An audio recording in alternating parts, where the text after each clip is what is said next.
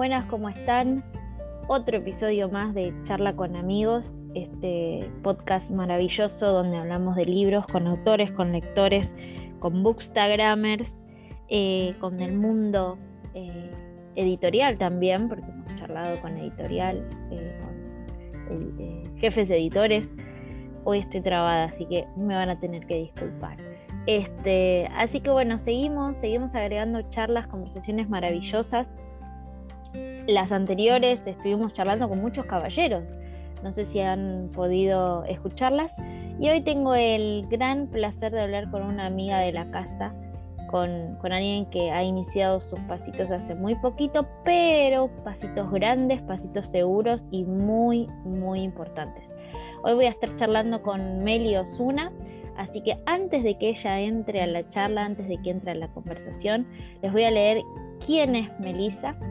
Ella ayer me mandó una bio cortita que estaba ahí como, bueno, está bien, no está bien y está perfecta. Les cuento que Meli Osuna es periodista, licenciada en comunicación social y docente, nacida en González Catán. Descubrió su pasión por la literatura a temprana edad en un taller literario. Participó en varias antologías, su primer libro, El lugar feliz, incluye 22 relatos que se desarrollan en su ciudad natal y recientemente ha participado en antologías como El Escuadrón de las eh, Hipálagues, Mujeres Hechas de Historias y Roqueando la Vida con quien tengo el placer de, eh, de ser parte de esa banda maravillosa. Y les cuento que el lugar feliz se ha vendido de una manera impresionante, así que sé que Meli la ha roto toda. Bueno, ahora sí, la vamos a hacer pasar y, le vamos a dar la bienvenida y vamos a charlar con ella, eh, que tiene mucho, mucho para contarnos. Ahora sí, la tengo acá conmigo, justo enfrente. Me encanta porque el podcast es así, yo los puedo ver, ustedes no, ustedes solamente nos van a escuchar, pero es la magia de, la radio, la magia del podcast eh, en la tecnología. Hola Meli, ¿cómo estás? Ah, pero vos me decís la magia de la radio, para, para que me acomode. Claro, ella se pone en eh, plan locutora, guatá, guatá. Te, te, imposto la voz así y hacemos. Eh, nada, todo bien, todo bien, por suerte acá, contenta de estar con vos. Y cuando decías recién me quedé pensando en algo que me quedó del podcast anterior, que lo primero que hice después de escucharlo es ir a buscar la foto de Martín que estaba todo arregladito. Ah, ¿viste? Así que si no lo escucharon, vayan a escucharlo que estuvo buenísimo. Sí, todo, todo pituco, todo pituco estaba. Estaba Martín y yo, pobre, le di la mala noticia que era solo audio, que solamente lo iba a ver yo, tan lindo. Por eso a veces bromeo y le digo a la gente, a los invitados, que, pueden estar en chanclas. Eh, si, quieren estar en pelotas con la cámara apagada también lo pueden hacer porque total se graba el audio, así que esto es, esto es una libertad absoluta. Bueno, Meli, estamos acá para hablar de vos, con vos, por vos, para vos, todas las preposiciones. Em, ¿Todo eso? Todo eso. Escúchame, ¿cómo te, cómo te definirías? ¿Cómo, si, si alguien te quiere conocer así como en pocas palabras, digamos, no me cuente toda tu vida, pero más o menos quién sos vos? Uf, eso de pensar quién es uno es difícil y lo aprendí en uno de los talleres eh, en uno de los talleres literarios que dice, porque uno siempre dice otra cosa pero no dice quién es. Eh, yo soy una persona que está dispuesta a aprender, a hacer, eh, siempre con ganas de, innovar, de hacer algo nuevo, siempre en movimiento. Mi psicóloga diría que trato de no pensar en cosas importantes y por eso me encargo de cosas. pero bueno, sí, soy eso, una inquieta. Un culo inquieto. Ah, lo dijiste vos, yo estaba tratando de cuidar el lenguaje. No, no, no, no. Acá, acá esto es a calzón quitado. No le pongo ese nombre al podcast porque es demasiado, ¿no? Porque hay que poner, hay que, hay que salvaguardar un poco la imagen, pero podría ser a calzón quitado tranquilamente. Lo voy a, lo voy a, ¿cómo se dice? Eh, lo voy a patentar por las dudas. A calzón quitado. Yo soy una culo, una culo inquieto, siempre tratando de hacer cas y. Muy bien. Muy bien, bueno, pero en ese movimiento, a ver, gracias a, ese, a esa colita inquieta, has llegado y has hecho un montón de cosas, porque docente, periodista, eh, locutor, has trabajado en radio, bueno, tenés, eh, los libros que son los que nos trajeron hasta acá. Este, ¿Hay algún lugar donde yo sé que la radio ocupa un gran lugar en tu corazón, pero... Así es. ¿Qué es lo que hoy en día, digamos, si tuviera, pudiéramos la, tuviéramos la posibilidad de ver el corazón de Meli, ¿qué es lo que más ocupa hoy en día de todas eh. esas cositas que, fuiste haciendo y que fuiste descubriendo? Bueno, a ver, el, principal lugar eh, que ocupa mi corazón son mis hijos, porque eso también tiene que ver con lo que uno va descubriendo. uno no nace sabiendo qué es lo que va a tener que hacer con esas cosas que, le pasan en el camino. Eh, independientemente de mis hijos, en lo que es el plano eh, profesional, podríamos decir, eh, todo. Yo creo que todo lo que hago y todo lo que hice lo hice con mucho amor.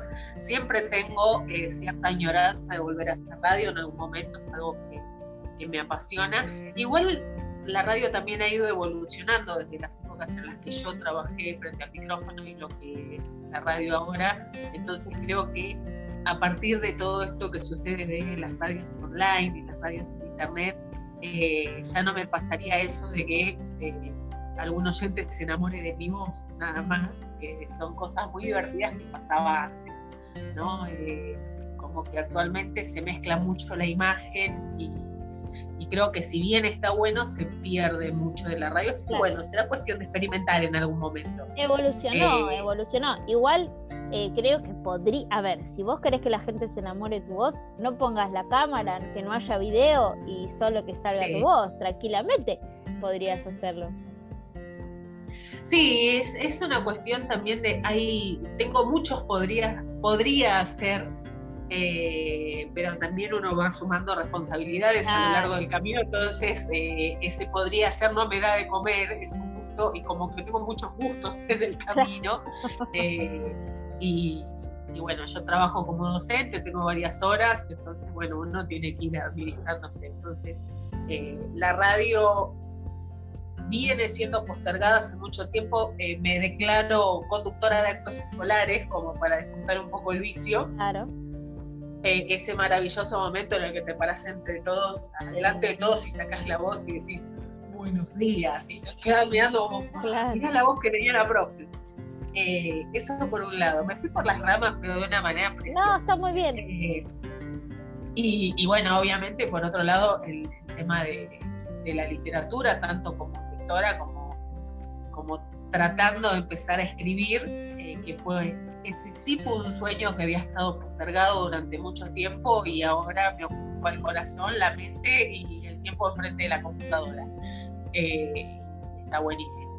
Es verdad, es verdad, cómo se roban, cómo se roban y viceversa, ¿no? El, digamos, el laburo, porque a veces estás, nosotros hoy en día, nuestra realidad docente es básicamente el 80% delante de una compu, de una pantalla, eh, y, cómo se roba las horas de, escritura y viceversa también, ¿no? Porque a veces tenemos que trabajar, tenemos que hacer cosas y estamos, ay, no, para, un poquito más, un, no sé, una línea más, un párrafo más, un capítulo más, o lo que fuese. Me pasó hace poco algo que había escuchado eh, muchas veces por parte de los escritores consagrados y, ah, esto es es puro chamullo lo que están diciendo. Eso de decir, escucho a los personajes en la cabeza y tengo que ah, sacar. Ya estás, ya estás para el camión. Y nunca me había pasado.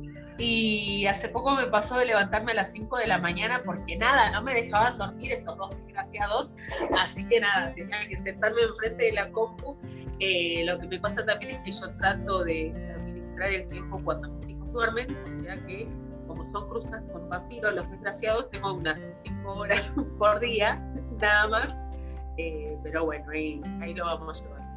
Sí, bueno, ese, ese, esta cosa de, de, que te hablan los personajes eh, es muy loco y además como, como la historia en sí va, va, va teniendo un montón de peso, eh, ya sea para un relato, ya sea para una novela o, o, lo que fuese un poema, pero es como que cada vez más pesada, más pesada, como, viste, te, tira a, tener que, sacarla.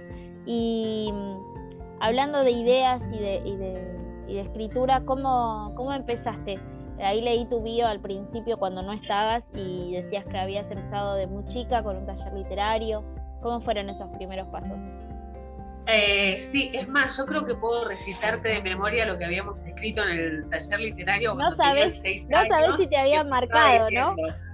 ¿Eh? No sabes si te había marcado algo. Ah, sí, íbamos con mi compañerita de primer grado y el cuento empezaba diciendo, Melissa y Miriam eran dos mariposas mellizas, iguales. Tenían el pelo bien largo, las antenitas dobladas y las alas llenas de colores hace poco vino la memoria y dije, wow, pero es como cuando se comparten los memes de la película está intensamente, bueno, saquemos las tablas, pero pongamos de nuevo este recuerdo aquí, bueno, así. Eh, empecé en ese taller que quedaba acá dos cuadras de casa cuando era chiquita. Eh, y yo creo que ese, ese momento me marcó en ese sentido, eh, porque ahí en ese espacio eh, aprendí a admirar las bibliotecas. Siempre tengo la imagen de una biblioteca bien blanca que había llena de libros infantiles. Eh, y bueno, y las ganas de, contar. Eso por un lado, y por otro lado, las historias que, tenía siempre para transmitir eh, mi bisabuela, que yo creo que era una gran narradora, que tenía esa magia de contarme siempre las mismas historias, pero con una manera de, engancharme inigualable. Eh, y bueno, siempre estuvo ahí el, deseo. Eh, cuando yo tenía ocho años, mi mamá empezó a estudiar el profesorado de lengua y literatura, entonces como que los libros empezaron a ser una constante en mi casa. Eh, y esto de, verla que se quedaba hasta la madrugada leyendo, cuando se juntaba a hacer trabajos prácticos, yo iba con ella entonces las veía ahí entre Historia del Arte y La Odisea. Eh, y bueno, empecé a, a, robarme las historias y a leer. Muy chiquita, yo uno de los primeros libros que me marcó fue El fantasma de Canterville, que lo leí realidad. Eh, no te voy a decir que leí, que leí El Quijote porque sería mentira, nunca lo leí. voy a asumirlo públicamente. Pero bueno, sí, empecé a a leer y empecé a generar mis propios gustos. Claro. uno de los primeros libros de los que me enamoré fue La Casa de los Espíritus de Isabel Allende, que lo leí siendo muy chiquita también. Ah, bueno, con, el tema espirituoso, digamos así, fantasmal, fantasmagórico. y bueno, viste que, que en, la, en la adolescencia y en la preadolescencia uno se tira para este lado. Te encanta, te encanta. El fantasma, la aparición eh, y todo eso.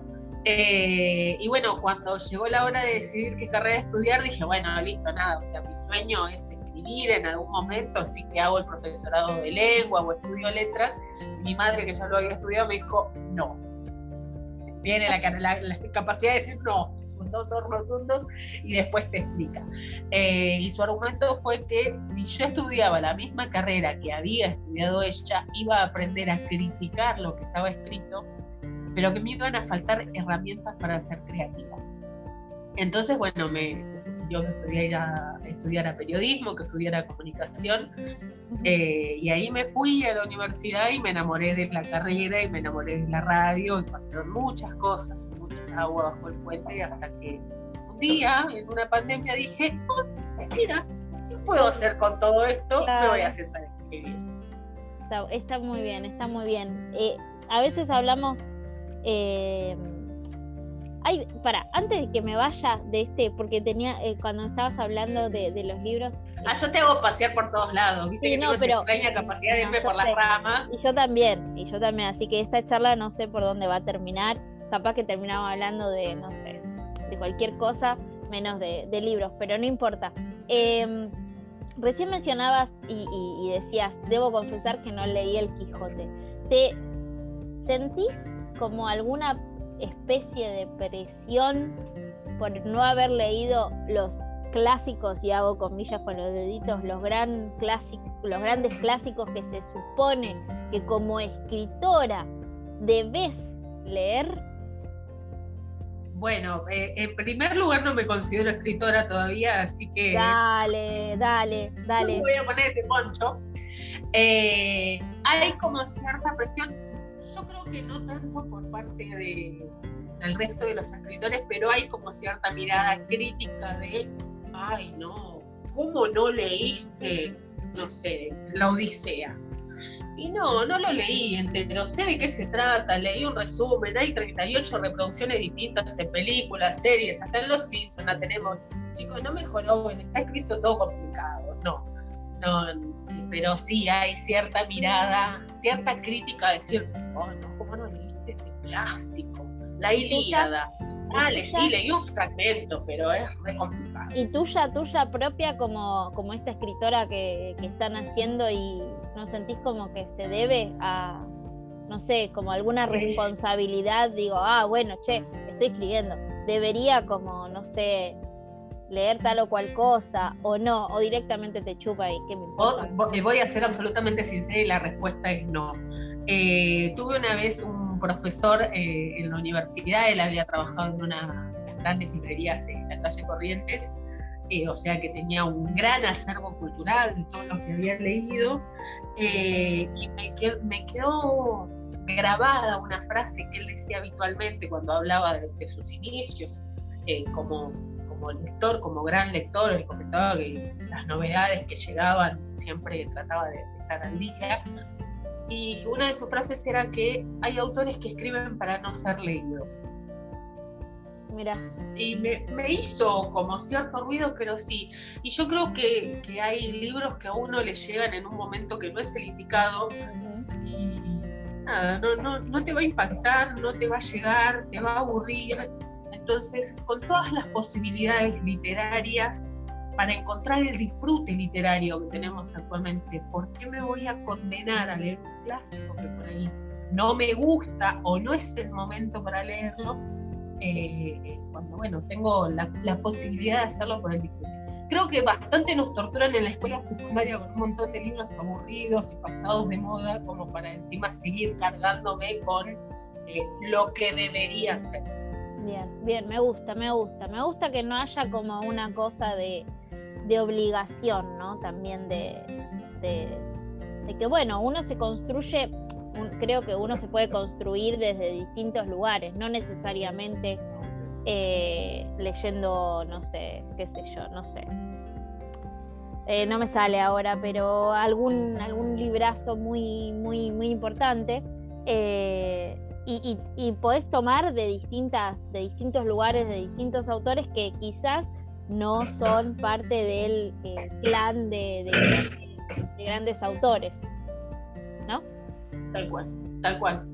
Este, hablando de, como ya empezamos con la parte lectora, vamos a ir directo, vamos a charlar esta primera parte con Meli como lectora y después nos vamos a meter como, como, como autora. Eh, recién hablábamos de clásicos de grandes autores, de, este profe que, que, la verdad que es una gran frase como para repensarla. Eh, ¿Tenés alrededor eh, un grupo de, amigos, autores, porque a medida que uno va metiéndose en este camino vas conociendo más, más, más y más y se hace como una gran red como de, Spider-Man? Eh, ¿Quiénes te inspiran en esta, en esta posición de no leo clásicos para, pero leo otras cosas que creo que este tipo, esta mina, la verdad que lo que hacen, como que te hacen crecer a vos como autor, ¿no? No, no solamente eh, en el disfrute literario, en el disfrute como lector. Desde la horizontalidad decís. Sí. Erika Vérame. Ajá, nada, dale, deja de tirar flores. Dale, dale.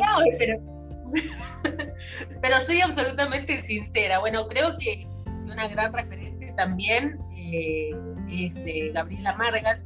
Eh, además creo que a uno como lector le pasa esta fantasía de decir, como le pasa a los chicos en la escuela primaria, ¿no? El maestro es alguien que está allá lejos, arriba, que es inalcanzable, y creo que a uno como lector le pasa lo mismo. Y cuando empezás a descubrir este intercambio tan positivo y la calidez que hay por parte de muchos escritores, eh, es, un mundo maravilloso.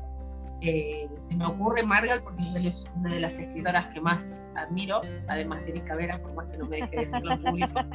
Eh, pero no, van, a, van a pensar que yo te traje para que me tire flores y no es así, señora, por favor. No, no, no. No, no, no, no es así. Pero bueno, usted sabe que, bueno, hay ahí como, una admiración. Dígame quién leyó, quién, levante la mano quién más leyó la obra completa de Erika. para hacer una presentación, no sé, no sé si te acordás, para hacer una presentación en un grupo, ahí, escondiditas. Es verdad, es verdad, y Meli me ha presentado la, los, la, la última canción, una de las últimas novelas que han salido ahí, en, que quedaron en Ay, perdón, qué desastre. No, Perdóname por lo que hice este día. No, estuvo buenísimo, estuvo buenísimo. Igual, eh, hablando de, de esto que decís de...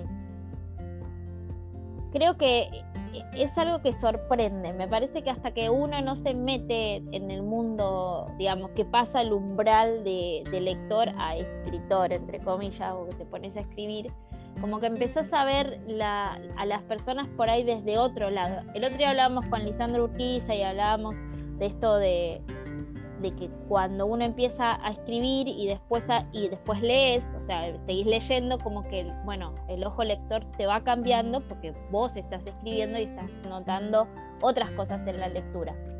Y creo que pasa lo mismo en relación con los autores, con esto que estás diciendo. No sé, vos la nombrás a Gaby y, y, pienso que uno, bueno, en, esta cosa de, de la magia del, del, autor y de wow, pero cuando uno conoce y llegas a un bar, como nos conocimos nosotras en, este taller de Jane Austen, em, que estabas con Romy, em, y te pones a charlar con Gaby, y decís, bueno, al final es, o sea, se toma el 96, ¿entendés? Como es Tal cual. súper cotidiano, lo mismo, lo mismo pasa con otros autores, con María, con, bueno, con, con todos. La, realidad es que cuando... Yo creo, yo creo igual que ese encuentro en particular para mí fue magia pura, eh, porque bueno, hacía muy poquito que había empezado a hablar con Romy a partir de una tienda de ropa para la que a veces eh, modelaba para mostrar que tenían tallas grandes. Eh, y vi un estado de WhatsApp que decía, bueno, voy a tener que leer el secreto de Jane Austen porque tengo un encuentro con Margaret y fue como, llévame. O sea, cero confianza, la mina de confianza, ganadora, le mandé un mensaje, quiero ir con eh, la cuestión es que consiguió que me hicieran el lugar a partir del grupo de Nora Roberts, que era el que había organizado y gestionado este encuentro. Y en ese encuentro yo caí de paracaidista porque estaba amarga nada, nada más. Y recuerdo que en el auto ya me iba contando, no, me voy a encontrar con una, con una escritora que hizo una historia, una chica que es de las Ferreres. Bueno, me, me llamó la atención. Y entonces ahí entraron en mi vida Erika Vera, me acuerdo que estaba sentada cerca de Laura Kessler también, que me maté de risa todo el encuentro. Eh, estaba Olguita Sánchez, estaba Sabrina González Neto. Eh, ya estaba, estabas el, destino lo tenía, lo tenía marcado para vos. Sí, y además voy a contar una intimidad que hacía nada más que una semana había ido a, un encuentro eh, en UNIP que, voy a esconder, así como... Ay, ahí estaba Mari y Ezequiel. Sí, sentados exactamente enfrente mío eran las únicas dos personas normales con las que pude hablar, así que... Mira, era como cómo, te... Yo creo que tenía que pasar. Sí, tal cual. Y además, si no pasaba ahí, pasa, o sea, como que bueno, viste, a veces hablamos de cosas así que parecen súper locas para aquel que no cree en, que, en que lo que tiene que ser va a ser, pero como que el destino te va empujando para ese lado. Bueno, primero te empujó hacia, hacia Mari y ese, que quieras o no son parte un poco de, toda esta red, ya sea que no sé, a lo que voy que digo que quieras o no, porque no tienen que ver con por ahí con la romántica, que es el palo donde nosotros estábamos y nos conocimos después en esta charla de, de, Gaby. Pero, pero todo tiene que ver con todo y creo que el universo te iba como diciendo, bueno, tenés que ir para acá, tenés que ir para acá, tenés que ir para acá y está, está buenísimo. Em, y, y, sí, esta, es, hablando de esto que mencionabas de, de Gaby y de, y de, y de Romy que te contaba de mariposas y de esta, historia de, de Cecilia Ferrer. Creo que en esto nos unimos y hacemos como un, viste, como los de Dragon Ball que hacían el. El, el, Ay, no nos están viendo, estamos haciendo estupideces con la cámara y no nos pueden ver. No me, no me, acuerdo cómo se llama la, la bueno, la, la, cosa esa que unen los deditos y se ponen así de costado, van a entender. Fusión, ahí está, gracias. Ahí está, me de fusión. Eh, lo que no, en donde nos fusionamos es en esta cosa de, de, la ciudad, de, de, nuestros, de nuestros orígenes y de contar el alrededor. Y tu libro, básicamente, tu primer libro, es un compendio de historias de González Catán, donde, de donde sos vos. Este, ¿Cómo fue, o sea, cómo, fue la decisión de, de decir, bueno, pues primero nos contaste que dijiste, bueno, la pandemia voy a publicar y voy a empezar a escribir y qué sé yo, pero ¿cómo llegaste a la decisión de que fuese estas historias, que no fuesen otras? ¿Siempre tuviste estas ganas de querer contar algo, algo tuyo, algo de tu lugar? Eh, hablanos un poquito de eso. Eh, bien, eh, bueno, en realidad me voy a remontar un poquito más atrás, que es en el 2019 también, después de este encuentro, yo estaba leyendo muchísimo eh, y tuve la suerte de participar en un certamen para la Feria del Libro de la Matanza eh, y quedar entre los seleccionados que formamos parte de una antología. Eh, y en ese encuentro conocí a, dos grandes profes, que son Nora Coria, con quien sigo haciendo taller, parte del colectivo de autores de la Matanza, y a Julián Cron, que creo que es escritor, pero increíble. Em, y bueno, a partir de ahí es como que me empecé a animar a hacer talleres y a pensar en ¿Cómo surge la idea? En realidad yo cuando había empezado a, trabajar en radio, yo tuve, ¿qué, qué yoica que estoy? Yo como 32 veces más o menos. Así que a veces me amo y me doy besitos a mí. Bueno, había empezado a trabajar, tenía una columna en una radio eh, casonal eh, y la columna era sobre la historia de la ciudad de González A ver, yo nací y crecí acá eh, y creí crecí también rodeada de las historias que, contaban mis abuelos, ¿no? porque eh, si bien ellos no son originarios de acá, vinieron siendo muy chiquitos, o sea que son muchos años la localidad. en ese momento, cuando yo hice la columna de Yo de Nuevo, voy a sacar. no, está bien, está bien. Dale. Cuando hice la columna en aquella radio, había una gran falencia en cuanto a la historia de González Catán. Entonces, o sea, estoy hablando de hace casi 20 años, pensaba por ahí escribir o reescribir la historia de González Catán, ya que los libros de historia que había en ese momento eran muy eh, en el medio, bueno, empecé a trabajar como docente, a mis hijos y surgieron ciertas publicaciones que sí tenían carácter histórico, se creó la Junta de, Estudios Históricos de la Universidad de La Matanza. Entonces, como que nada, e, esa idea de agarrar todo lo que tenía en cuanto a recopilación bibliográfica, recopilación de testimonio oral, de que bueno, ya está, este bache que faltaba Eh, y cuando empecé a pensar en la literatura como una opción, dije, bueno, a ver, pero tengo todo este material de investigación. ¿Por qué no ficcionalizar todos, hechos, todos estos hechos históricos que en algún momento investigué o de los que hablé? Así que, eh, bueno, a partir de ahí surgió la idea.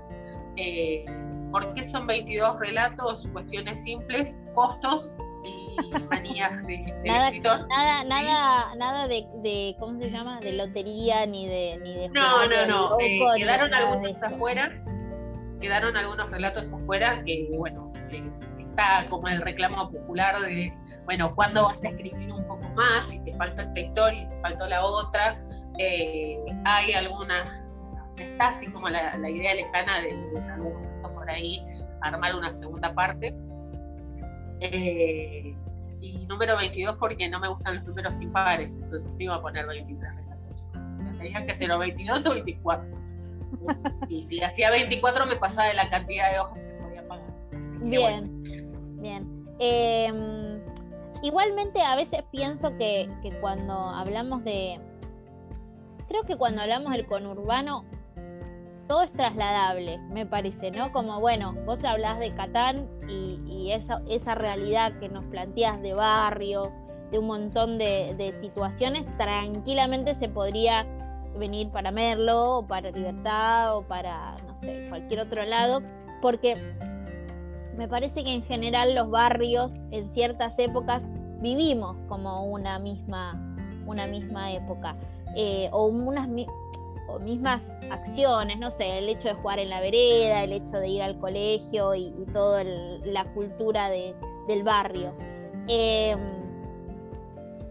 dijiste recién que la idea es hacer una segunda parte, o no, vamos a ver qué pasa, ¿no? Pero... Veremos. Veremos, pero también te has metido, como decíamos al principio, porque la chica bien lo dijo, tiene colita inquieta, te has metido en antologías y no solamente en parte de, bueno, a ver, me, llaman, me invitan, voy a ser parte de, sino a organizar una antología. Contanos un poquito de, estas dos partes de, Meli, de la Meli partícipe y de la Meli organizadora barra partícipe. Eh, yo primero que no sé decir que no, ¿viste? Entonces, eh, me, ojo, me, pasó que... Ojo con esa frase, porque la voy a poner en, como encabezado del podcast. bueno, sí, chicos, no sé decir que no. Eh, si tengo que decir que no, voy a buscar la forma más sutil y camuflada de decir, bueno, por ahí más tarde, bueno, en otro momento. no, entonces, así que eh, si tienen ganas de armar algo, me avisan que me sumo. Eh, no, igual he rechazado algunas propuestas, pero no porque no quisiera hacerlas, sino por una cuestión de, responsabilidad y de respeto. Eh, yo creo que si no, no puedo brindarme al 100%, eh, es una falta de respeto para todos los demás. Eh, bueno, empecemos como partícipe. Bueno, inicialmente formé parte de las antologías que se desprendieron de los talleres de editorial Cayel, que por ahí no tuvieron la difusión que, que merecían, pero que considero que son muy buenas porque hay una gran calidad humana eh, de todas las personas que formaron parte. Y además estoy yo también, te lo digo. Eh, claro, no, sí, sí, entiendo, entiendo, entiendo. Eh, bueno, ¿qué me pasó en un momento? te puedo poner hasta el contexto climatológico. Un viernes a la noche, un frío tremendo. llegó un mensaje de Natalia Ay, nunca me sale bien el apellido. Eh, González Villoldo. O Nati Libros, eh, más conocido. Nati, Libros. Nati Libros, más fácil, es más, así la tengo agendada. Eh, Nati Libros, o Nati Librománticas. Eh, invitándome a participar de una antología y fue como, tal, o sea, vos sos, estás segura de lo que me estás pidiendo. Eh, bueno, la respuesta fue que yo te venía observando hace mucho tiempo, varias charlas respecto a, cómo editar, cómo publicar. Yo soy una persona muy insegura, aunque no parezca. Entonces, antes de, sacar mi primer libro, le pregunté a Dios y a María Santísima qué es lo que podía hacer y cómo podía hacer mejor. Eh, les pido perdón a todos los que no acepté sus, opiniones, porque al final, como siempre, terminé haciendo lo que quería. Pero es así, a ver, nadie, cuando uno da opinión, no es que necesariamente el otro tiene que. Bueno, yo te la doy. Vos Vos fijate, bueno, sí, no, jorobé a todo el mundo antes de, esto, también la había jorobado a Nati, eh, y bueno, nada, me, llegó esta propuesta de formar parte de, de, una antología a la que yo había estado admirando desde que salió el primer flyer. Es muy, es muy vos, es muy vos, muy, vos, muy Pablito, muy Fabio, esta antología.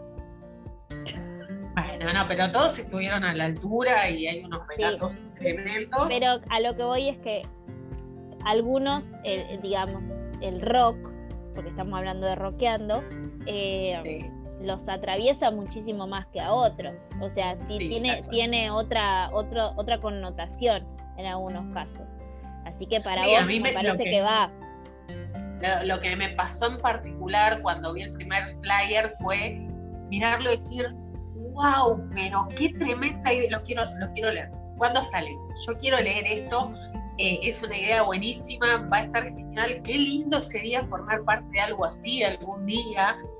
Eh, además, bueno, en aquel momento conocí a, dos o tres de los autores nada más, eh, y fue la primera sensación que tuve cuando vi el primer flyer. Y cuando me llegó la propuesta de, Nati, me acuerdo que en el mismo instante les mandé mensaje a vos y, a Pablo.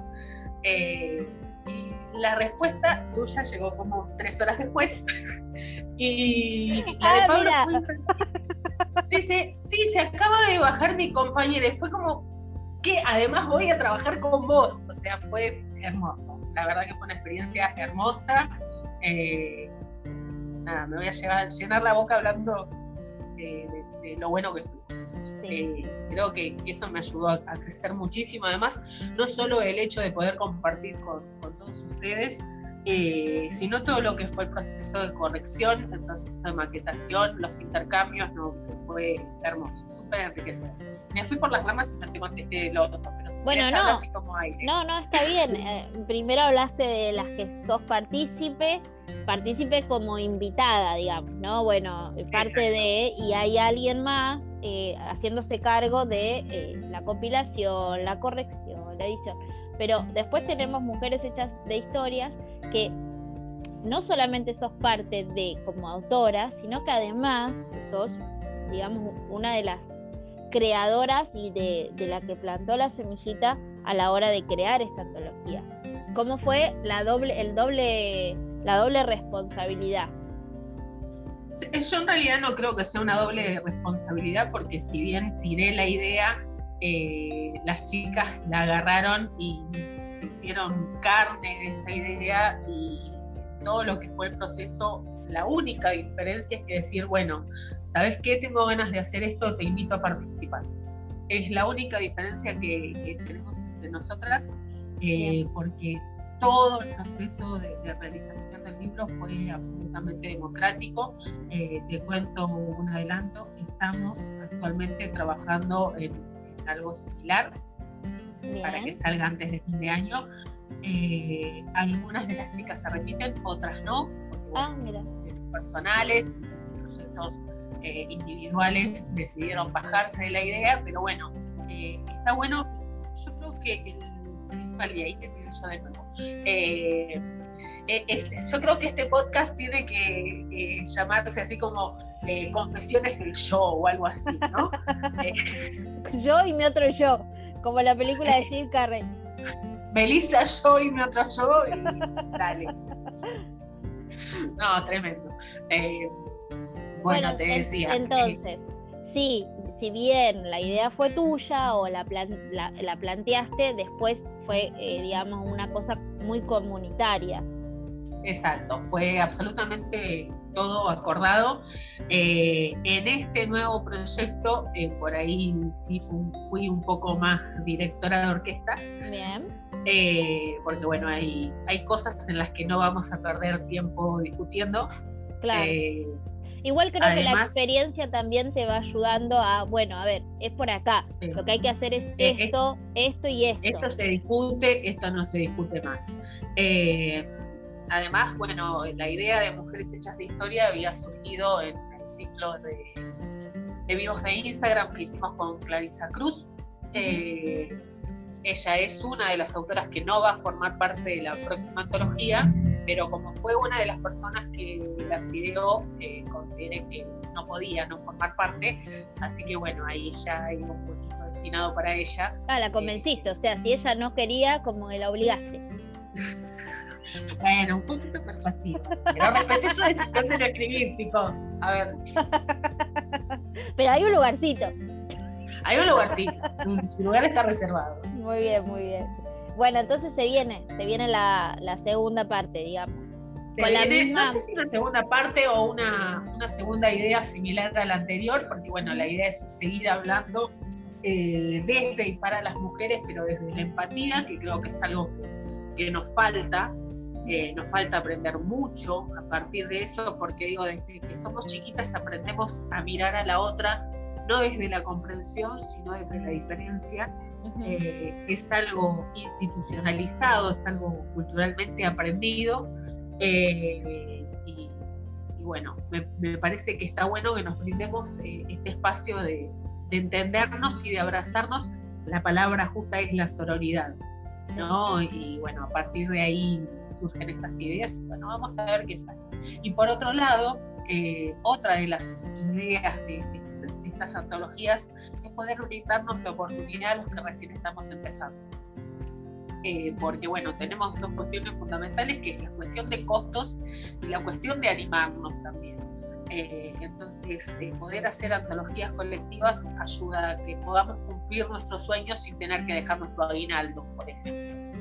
Me parece que eso está bueno. Sí, sí, sí, tal cual. Creo que afortunadamente la, eh, el mercado, ¿no? O sea, las posibilidades son tantas que, que quizás lo único que falta es encontrar como, bueno, a la persona o con, encontrar el grupo que, que, que vaya para el mismo lado que uno, ¿no? Por eso eh, hace el año pasado cuando empezamos con, con las chicas de con Mimi, con Anita y con Cami a hacer esta especie de festival de novela romántica online que después hicimos unos vivos solitas eh, y en uno de esos yo hablé de, de esta cosa de, de buscar al otro que haga lo mismo que uno, ¿no? que tenga como esta misma necesidad, con estas mismas ganas, con este mismo objetivo.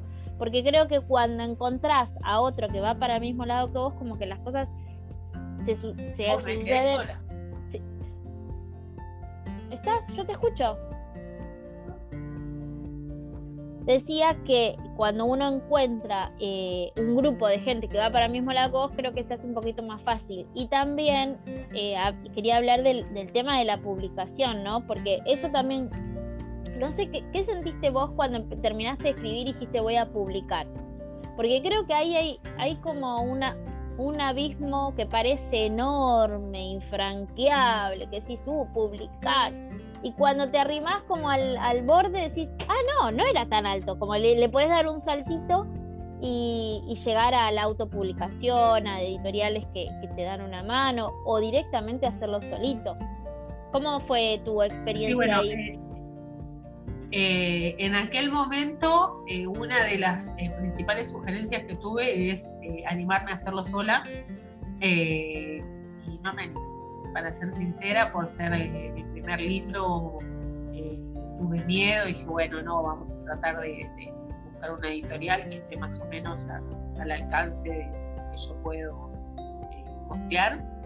que en definitiva, si bien es autopublicación, también no es tan como si uno lo hace directamente por imprenta, que está la posibilidad también.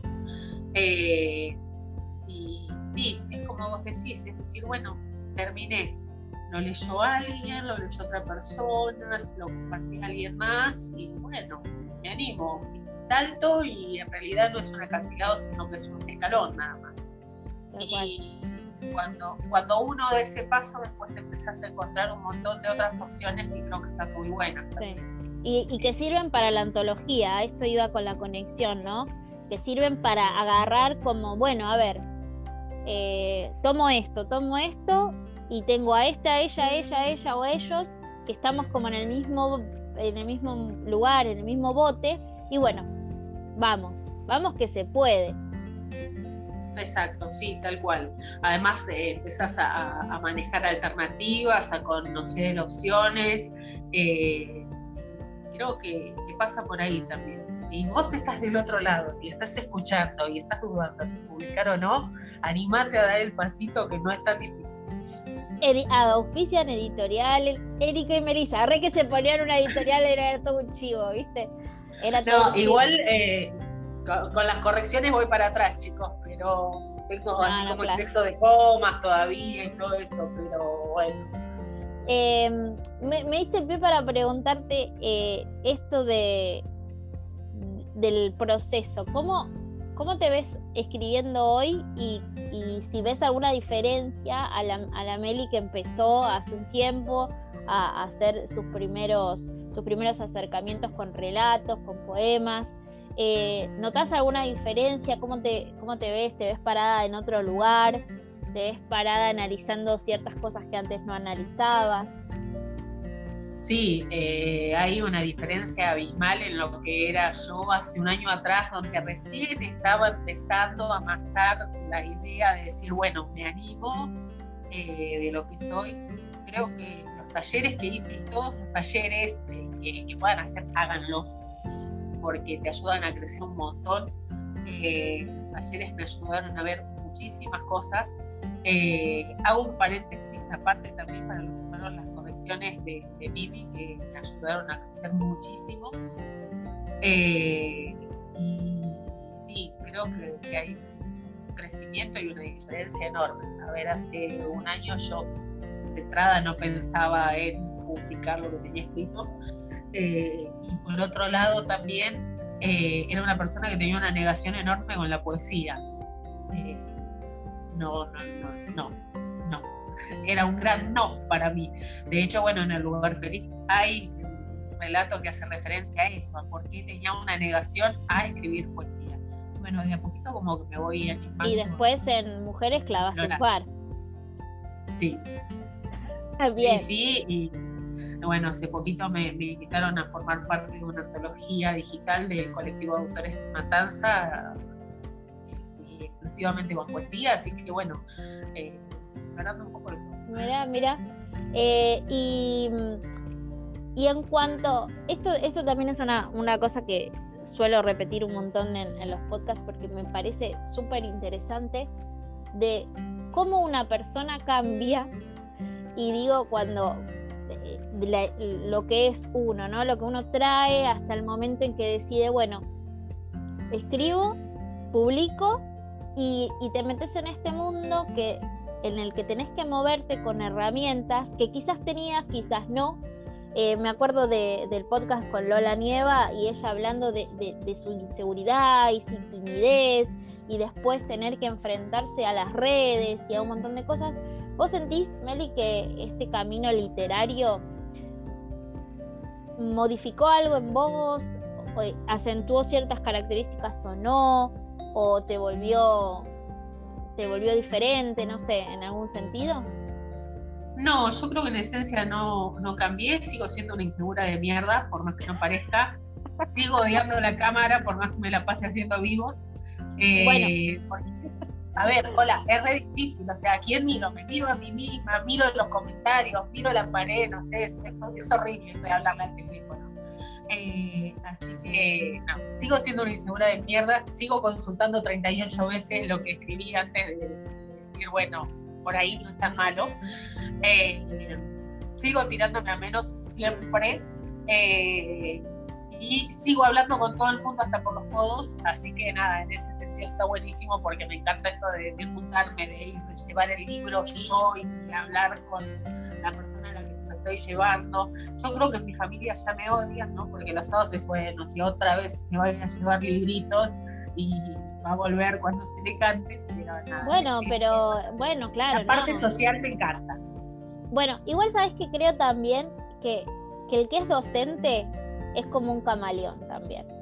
Porque mm, como que aprende a manejar ciertas, eh, no, quiero decir defectos porque no son defectos, pero como cierta pata floja, ¿no? De decir, bueno, no sé. Es la mediación profesional. Claro, tengo, viste, tengo, tengo miedo, pánico escénico, pero sin embargo te toca eh, eh, no sé, organizar un acto, claro, o lo que sea, pero bueno, lo haces. Entonces creo que también esta, esta, esta profesión nuestra de, ser docentes también como que, bueno, eh, nos, nos ayuda a, bueno, como vos decís, odio la cámara, pero sin embargo metés 25 vivos, ¿entendés? Como, bueno, lo puedo enfrentar y salís airiosa de esa, de esa situación no sé si diosa, lo supero por lo menos. Bueno, pero yo te veo súper canchera, lo vivo, Meli. Estás como toda así y jajaja, te veo súper relajada. Yo te, voy a contar un secreto. Si vos ves que estoy jugando con el pelo es porque estoy re nerviosa. Anótenlo. Cuando empiezo, cuando empiezo a revolear el pelo y cambiarlo de lugar, es como que ¿qué estoy haciendo acá? Por Dios. bueno, lo bueno es que no, no, no se aparenta, no se ve. Yo lo que te, ve, te veo súper súper desenvuelta y eso, eso está bueno. Escúchame, Meli, ¿metiste poemas, metiste relato y la novela? En proceso. ¿Estás escribiendo? Sí, ahí te dejé, porque es lo que vos siempre me pedías, ¿viste? Eh, sí. Y sí, ah, a, a Olazagasti lo estoy volviendo loca. Todo el tiempo le pregunto. Y la novela y la novela ya, pobrecito, me dice, no tengo tiempo, Eri. Claro, labura, estudia, ¿viste? ¿En qué momento? Ah, igual los relatos de Ezequiel son una cosa increíble, pero... Por eso, eh, Sí, la verdad que deberíamos empezar a insistirle todos. Sí. Bueno, dale, contame de lo que estás haciendo vos. Háblame de. Eh, bueno, no, empezó hace muy poquito, ahora 15 días más o menos. Eh, surgió esta idea de decir, bueno, no, para un cuento es demasiado, demasiada información. Eh, nada, se, se, llaman Cecilia y Emiliano me gritaron toda la noche, así que me levanté a la madrugada, me puse a escribir. Pero bueno, nada, recién empieza entonces. Bien. Recién, recién está empezando. Pero mm, ¿Cómo te diste cuenta que, iba a ser? Sí, recién me estás diciendo que era mucha información, pero la, la idea, la idea, ¿cómo nació? ¿No? Si no nos querés contar de qué se trata o de qué va, no importa, pero eh, ¿cómo, cómo te inspiró? ¿Cómo dijiste? Oh, es eh, esto. ¿Cómo nació? Ah, eh, a partir de un recuerdo.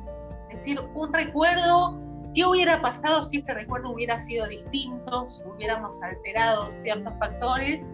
Y bueno, y pensar también que eh, todas las grandes historias de amor son algo lejano, ¿no? Entonces, ¿por qué necesariamente la historia de amor tiene que ser en España, Italia y Estados Unidos?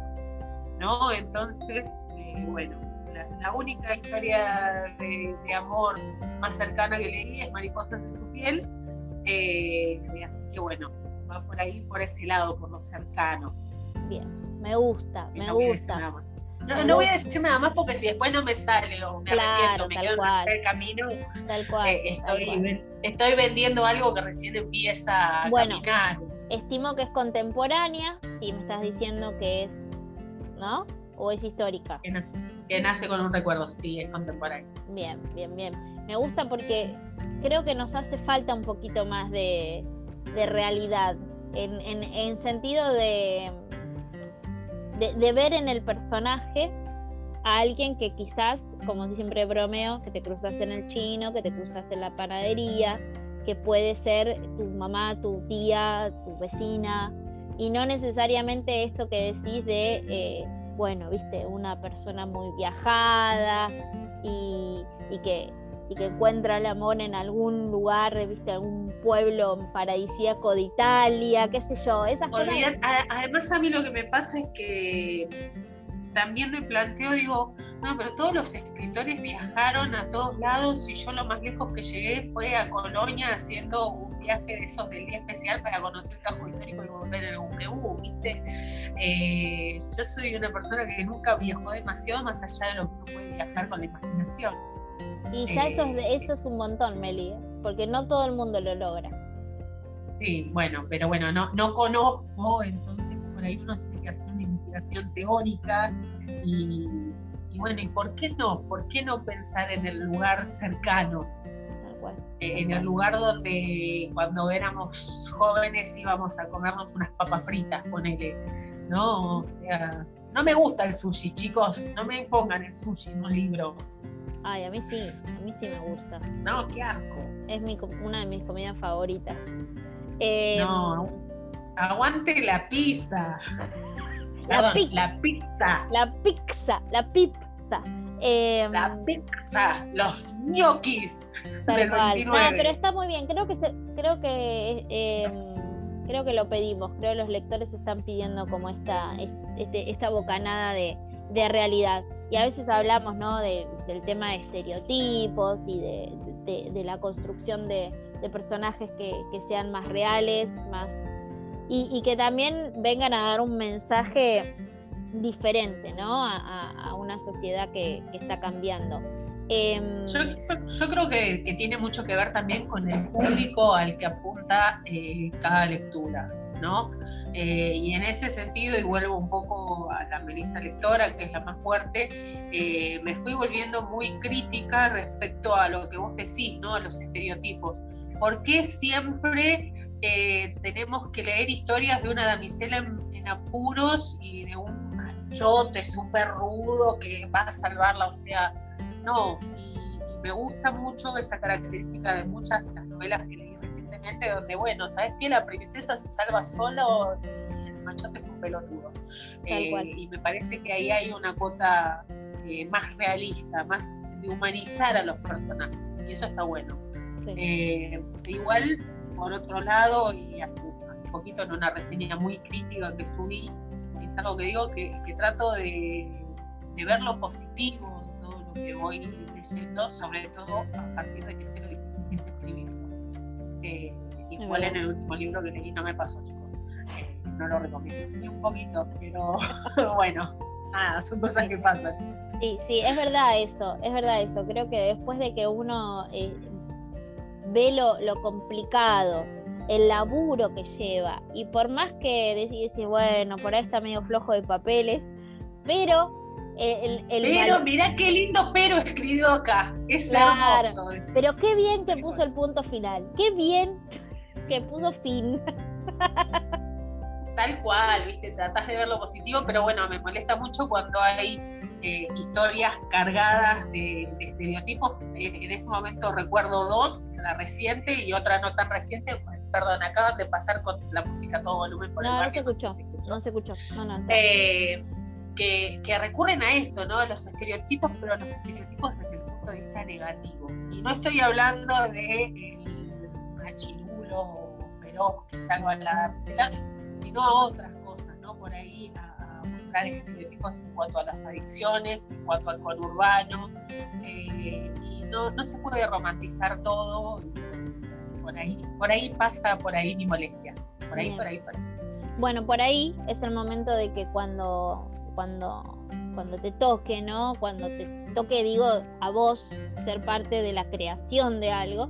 Y bueno, todas estas cosas creo que te, te van alimentando y vas diciendo, bueno, por acá no, por acá sí, y qué es lo que vos querés mostrar también, ¿no? Que hacer tu aporte a otra nueva realidad, a otra forma de contar, a, a otra arista, porque a ver, creo que realidades hay igual de cantidad de personas, ¿no? Porque lo que yo veo, quizás vos no lo ves, o lo que yo viví, vos no lo vivís, entonces, quieras o no, uno habla de lo que, de lo que ve, de lo que siente, de lo que percibe, y a veces uno, percibe una cosa y otro otra.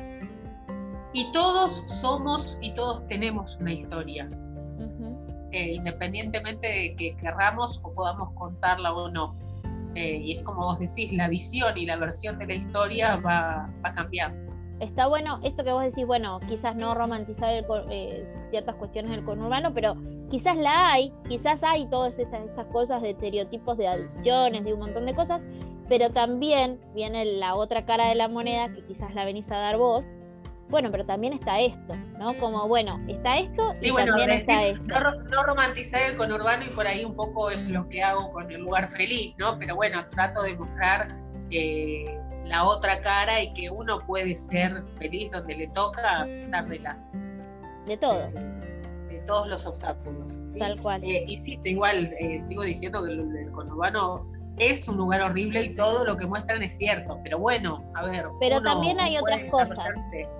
Pero, pero también hay otras cosas. Por eso a veces una cosa no quita la otra, ¿no? O sea, a veces uno, incluso pasa en las grandes, en los grandes conglomerados y en las grandes ciudades, hay de todo. Vos vas y dices, uy, qué lindo que es Los Ángeles, y debe haber gente viviendo en la calle igual, porque, Exacto. porque pasa. Eh,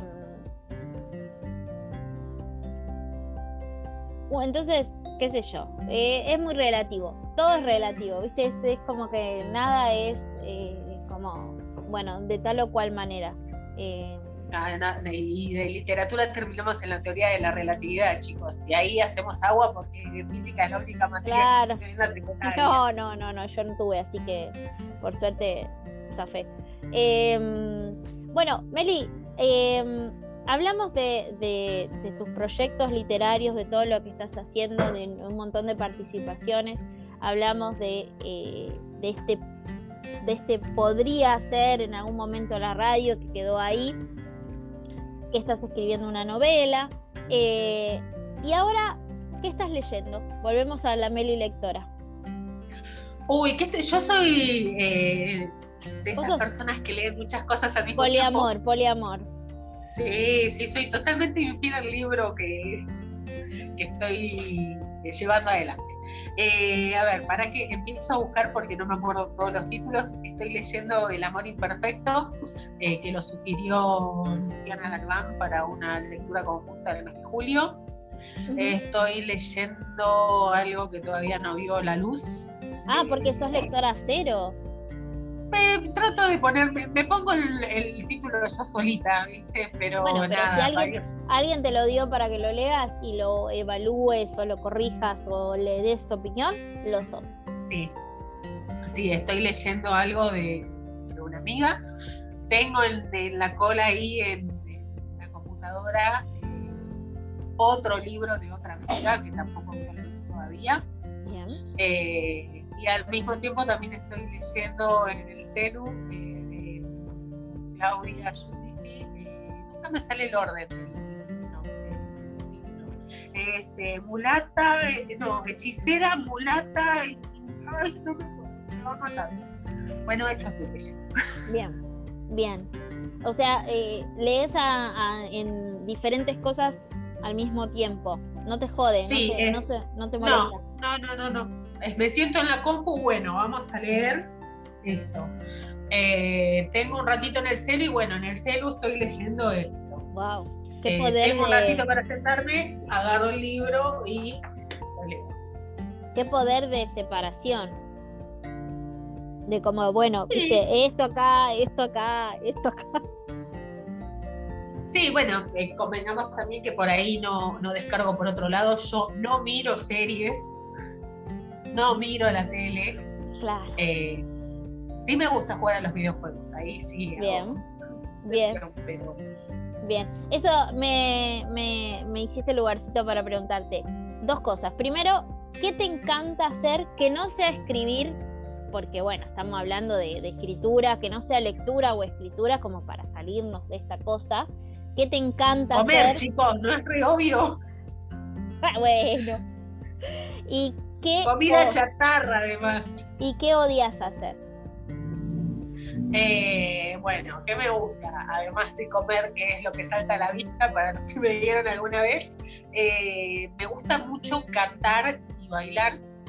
Eh, así que digo que juego los videojuegos, pero en realidad juego videojuegos que son para cantar y bailar. es así como lo que nada, me re gusta.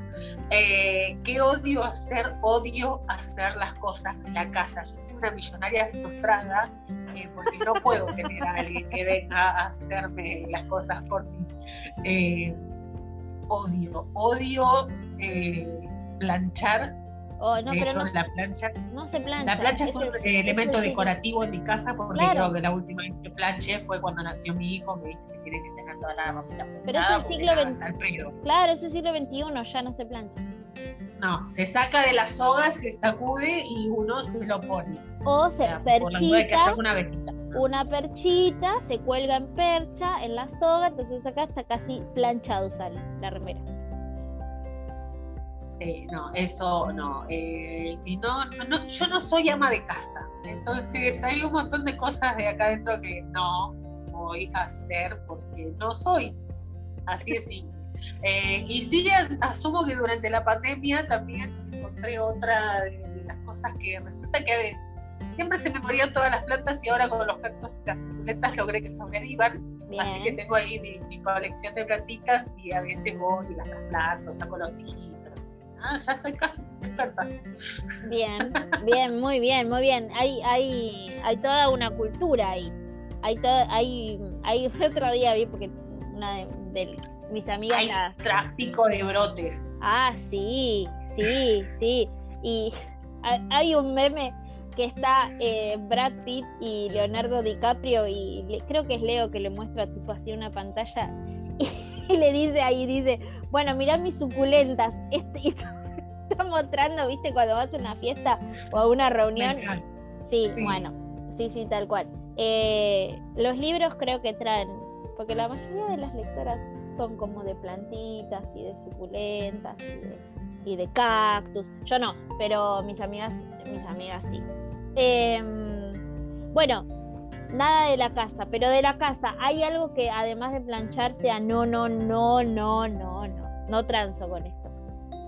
Porque hay cosas que tienes que hacer, que sí o sí te... Uno, termina, uno termina transando porque no te queda otra. Eh, no, no, tenés opción, si no, si no lo hago yo, no lo va a hacer el Espíritu Santo, oh. eh, pero con lo que sí no transo es con planchar. planchado no, no me gusta, no quiero, lo hago solo en caso de necesidad y urgencia. Yo sé que la ropita queda mejor, señora, usted que está planchando del otro lado y que está pero no me gusta. No, no, no. es como una tradición familiar en realidad, pues yo recuerdo que cuando era chiquita, eh, en mi casa, los domingos a la mañana venía mi bisabuela a planchar, que era la única mujer de la familia a la que le gustaba hacer. Mira, mira. Se quedaba todo el domingo, planchaba la ropa de toda la familia y el resto era como que qué bueno que le gusta a ella porque todas las demás ya oh, No, conmigo se rompió la. Yo rompí el, el molde, porque mi abuela plancha, mi mamá plancha y yo no plancho ni en pedo. No, no, es una pérdida de tiempo. Creo, que, lo, creo que lo que me plancho es el guardapolvo, con él. Como digo, bueno. Claro, bueno, a mí no me entra, así que no lo estoy usando.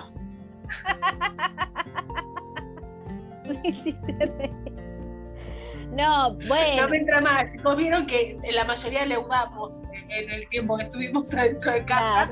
Así que bueno. No, sí, a mí también. Yo también, ¿eh? Ojo que está apretadito, pero, pero bueno, creo que esto cierra. Entonces, entonces claro, no, el mío no cierra porque, bueno, yo eh, crezco de adelante cuando engordo. Entonces pasé del 95 al 105 y no cierra más el brochecito del costado. Claro, claro. Este, bueno, Meli, eh, ¿tenés algo más que contarnos? ¿Algo que, estés haciendo que quieras eh, compartirnos? Eh, ay, no sé, dudo, tengo que hacer la comida ahora, que es algo que hago y que padezco todos los días. También, ¿por qué siempre? Recién me preguntabas qué, cosas no me, no me gusta pensar en la comida todos los días. Sepáralo. Mira. Es, demasiado estrés pensar en eso. Nosotros acá a veces planificamos el menú, con él Entonces, eh, qué sé yo, no sé. Yo igual es, eso somos Germán y yo, que somos más como, viste, estructuraditos. Pero, pero está bueno porque te sirve poner, bueno, no sé, o tirar así como un punteo, ¿no? No sé, fideos con tú, con un guiso, como para tener algunas ideas en, en, la semana, que hay momentos que sí, y ahora ¿qué hago? Sí, no, además eh, uno eh, volviendo de a poco a la rutina con esta presencialidad y demás, eh, hay días que por ahí tengo 10 minutos para llegar a casa, cocinar y salir rajando otra escuela. Entonces hay, hay que aceitar un poco eso. con respecto a lo que me preguntás, proyectos, sí, proyectos hay muchos. estoy participando, bueno, de, lo que me invitaron del colectivo Estoy, me sumé a una propuesta editorial Tariel la técnica quebrantahuesos, que me encanta. Eh, ahí no sé si podía decir eso, bueno, no importa, ya lo dije. Eh, estoy encarando con un nuevo grupo de chicas una nueva antología eh, y bueno, y después proyectos individuales que están un poco postergados en el tintero y esperando que lleguen las vacaciones de invierno para que mis hijos se entretengan con otra cosa y me dejen Sí, sí, creo que las vacaciones de invierno es para todo docente. Hoy es como, viste, la luz del, al final del túnel, allá, como que, viste, ay, ya casi, ya casi, ya casi. Necesito apagar el teléfono. Chicos, para que se den una, idea, yo, yo de nuevo, vean que tengo un problema del desarrollo del show. Pero estás usando el eh, pronombre, está muy bien. Hay que, hay que hablar con propiedad. Volví a ir a la psicóloga eh, cuando me senté en el sillón de mi casa a llorar porque no me paraban de llegar mensajes de, WhatsApp.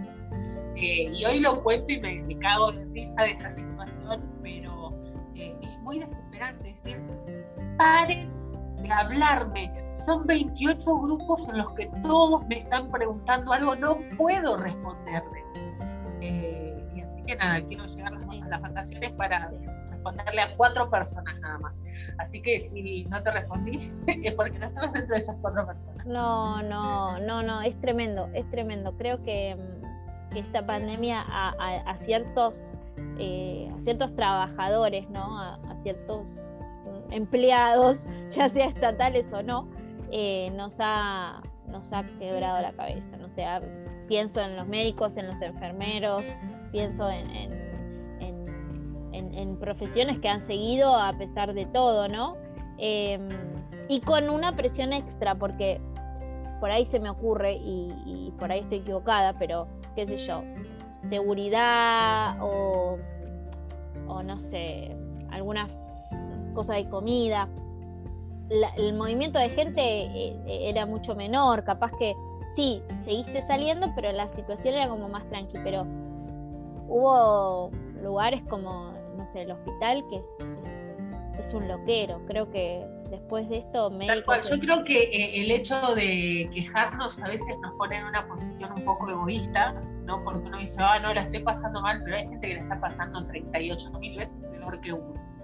Eh, pero hay que reconocer, destacar y por ahí autocuestionarnos a nosotros mismos eh, este hecho de, del uso y abuso de, de la tecnología y de la tiranía a la que nos expone. ¿sí? Porque que yo tenga un teléfono al alcance de la mano no quiere decir que el otro no esté corriendo en el patio con sus hijos y me pueda contestar ya. Y, esto es algo que, creo que lo padecemos y que tenemos que replantearlo. ¿no? Eh, que yo pueda mandar un mensaje no quiere decir que tenga una respuesta inmediata. Y ahí podemos hacer un decálogo de la comunicación y de ah, cómo sí, obvio. Obvio, obvio que sí, obvio que sí. Nosotros y creo que también nos debemos esa, esa como decís, como esa autoevaluación de, bueno, hasta acá. Hasta acá es mi deber ser. hasta acá es lo, que me corresponde. Ya de acá para acá eh, es gauchada o es boludez, ¿no? Porque... Bueno, viste que hoy te decía que a mí me, eh, yo no sé decir que no. Bueno, con el tiempo aprendí un poco a decir que no eh, con respecto a este tema eh, y aprendí a no responder fuera de, horarios, fuera de mis días y aprendí a no mirar eh, los mensajes por más que estén ahí saludándome y diciéndome, mira que tenés un mensaje acá. Ahí aprendí a decir que no. Tal cual, tal cual.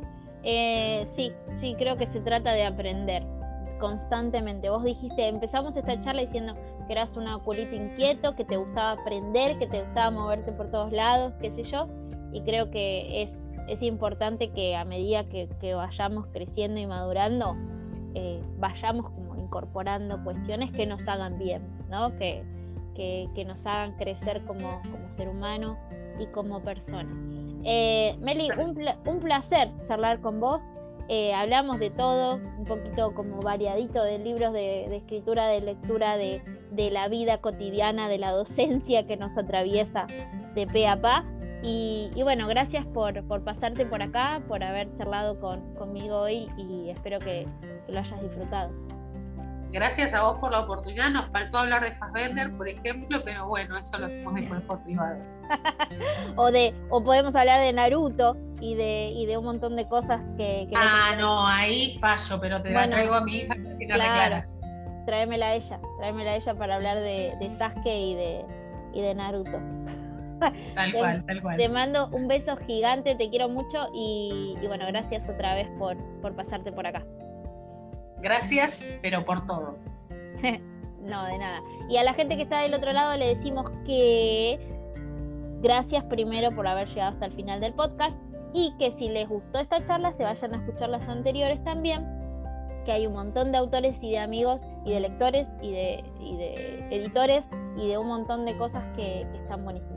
Que muchas, pero muchas gracias y hasta la próxima.